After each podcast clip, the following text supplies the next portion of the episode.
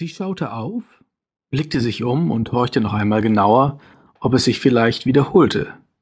Aber sie war zu vertieft in ihre Arbeit, um dem knackenden Geräusch eine bedrohliche Bedeutung zuordnen zu können. Sie saß in ihrem antiken Lieblingssessel, der in der Ecke ihrer privaten Bibliothek vor einem kleinen Fenster stand. Neben dem barocken, mit Goldfäden durchwirkten, herrschaftlich designten Ohrensessel befand sich eine goldene Stehlampe, die ihr ein perfektes Leselicht bereitete, wenn durch das Fenster nicht mehr ausreichend Helligkeit drang. Lesen und Schreiben waren ihre wichtigsten Lebensinhalte. Am liebsten las sie Horrorgeschichten. Doch das erzählte sie niemandem. Je blutrünstiger und perverser die Protagonisten waren, desto mehr gefielen ihr die Bücher. Doch das hatte sie noch in keiner Fernsehshow bisher erzählt.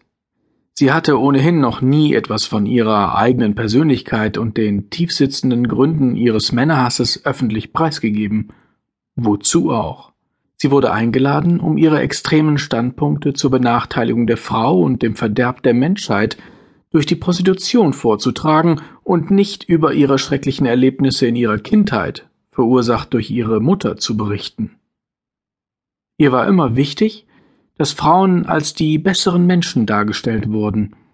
Auf Männer konnte man vollen Ernstes sehr gut verzichten. Warum sollte man auch einen Mann lieben, der wollte doch ohnehin immer nur begatten?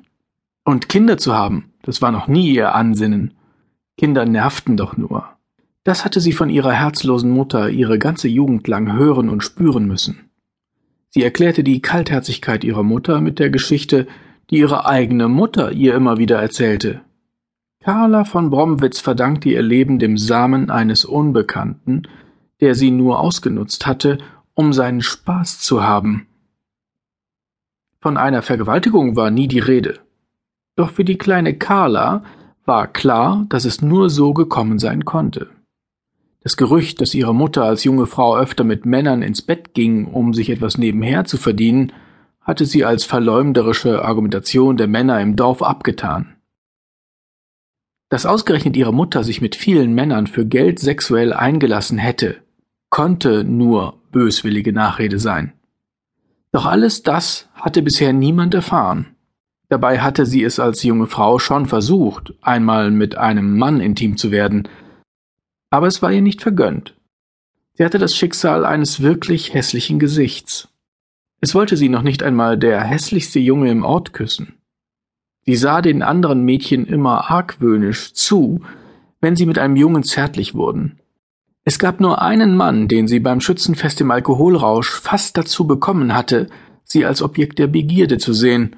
Doch als sie in der Scheune ihre Hose auszog, um den Akt zu vollziehen, brach der junge Mann ab, als er die langen schwarzen Haare an ihren Schenkeln sah. Sie konnte ihn nicht aufhalten zu gehen, auch nicht mit Gewalt. So blieb sie Jungfrau bis zu ihrem vierzigsten Lebensjahr. Nachdem sie zwanzig Jahre lang vergeblich versucht hatte, eine Frau zu einer lesbischen Beziehung mit ihr zu bringen, leistete sie sich zu ihrem vierzigsten Geburtstag zum ersten Mal einen Callboy, der aber auch in ihren Augen ein Loser war weil er keine richtige Erektion bei ihrem Anblick bekam. Ihr Männerbild wurde spätestens danach zu einem unwiderruflichen Hassbild. Sie versuchte auch keine Sexpraktik an sich selbst aus, weil sie einen Orgasmus bei einer Frau nur als eine Erfindung für die Gleichberechtigung einstufte. Sie hatte noch nie einen und bezweifelte jede Aussage einer Frau dahingehend auch wenn sie sich selbst in der Öffentlichkeit gern als erfahren und interessiert an Sex darstellte. Obwohl sie recht häufig in den Medien als Talkgast unterwegs war, stand ihr eigenes Leben nie im Mittelpunkt. Ihr wurde oft nachgesagt, sie sei eine Lesbe, aber das musste sie zum eigenen Bedauern öffentlich verneinen. Sie betonte immer, sie habe ein natürliches Interesse an der Männlichkeit. Unter Vereinsmitgliedern fiel sie jedoch öfters unangenehm auf, weil sie das Zitat im Suff immer mit meines Hundes ergänzte und sich danach fast zur Ohnmacht schlapplachte. Außer ihrer kürzlich verstorbenen Hündin Walter hatte sie eigentlich keine echten Freunde. Sie scharte nur Frauen um sich, die froh waren, dass es eine Frau gab, die es wagte, extreme Meinungen zu propagieren. Von Bromwitz erkannte nie, dass sie zeitlebens von